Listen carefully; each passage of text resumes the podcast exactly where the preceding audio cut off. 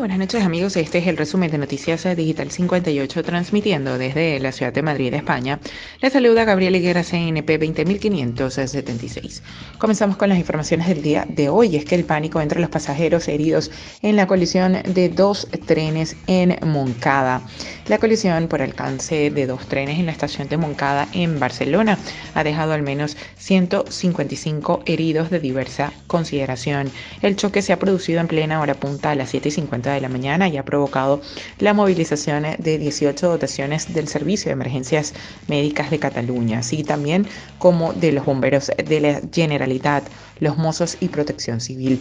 Algunos pasajeros heridos han explicado que ha sido un golpe rápido y que ha habido personas que han salido disparadas por el impacto. El tren iba con retraso y ha habido golpes fuertes eh, con las barras para sujetarse. Ha sido un momento impactante, así lo indicó Cristina, profesora que acompañaba a un grupo de alumnos de 16 años que iban de excursión a Barcelona.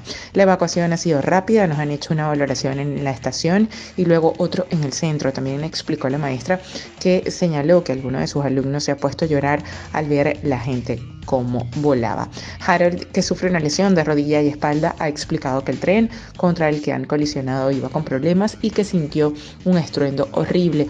Había gente volando, me cayó gente encima y se formó una estampida en cuestión de segundos. Una madre y su hija menor de edad también han indicado que el hombre que viajaba a su lado ha salido totalmente disparado. Cambiando un poco el tema, llega una segunda borrasca más persistente y dividida en dos El Ecuador del puente de diciembre va a estar marcado por unas borrascas que vienen cargadas de humedad, con características subtropicales y con lluvia muy eficiente y necesaria para las zonas que sufren más sequía en este momento. Andalucía, Extremadura, Castilla y La Mancha, Madrid, Castilla y León o Galicia. La configuración atmosférica de este mes de diciembre favorece la entrada de borrascas por el oeste y suroeste del país.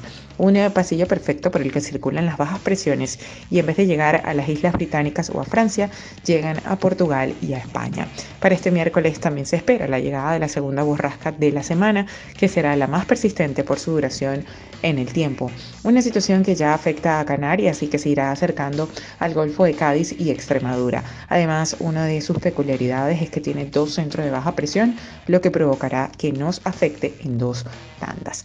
Y ya para finalizar, y entrando un poco en el tema deportivo, ¿Quién puede ser el sustituto de Luis Enrique?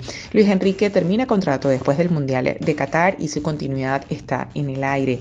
Tras la eliminación ante Marruecos, no quiso detallar qué iba a hacer, si continuar o marcharse. Julio Suárez ha contado quiénes son los posibles candidatos al banquillo de España.